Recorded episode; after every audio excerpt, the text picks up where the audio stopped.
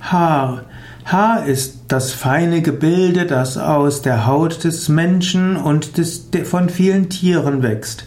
Haar wird bezeichnet als fadenförmiges Horngebilde. Haare sind biegsam und elastisch. Haare wurzeln in der Oberhaupt von Menschen und Tier.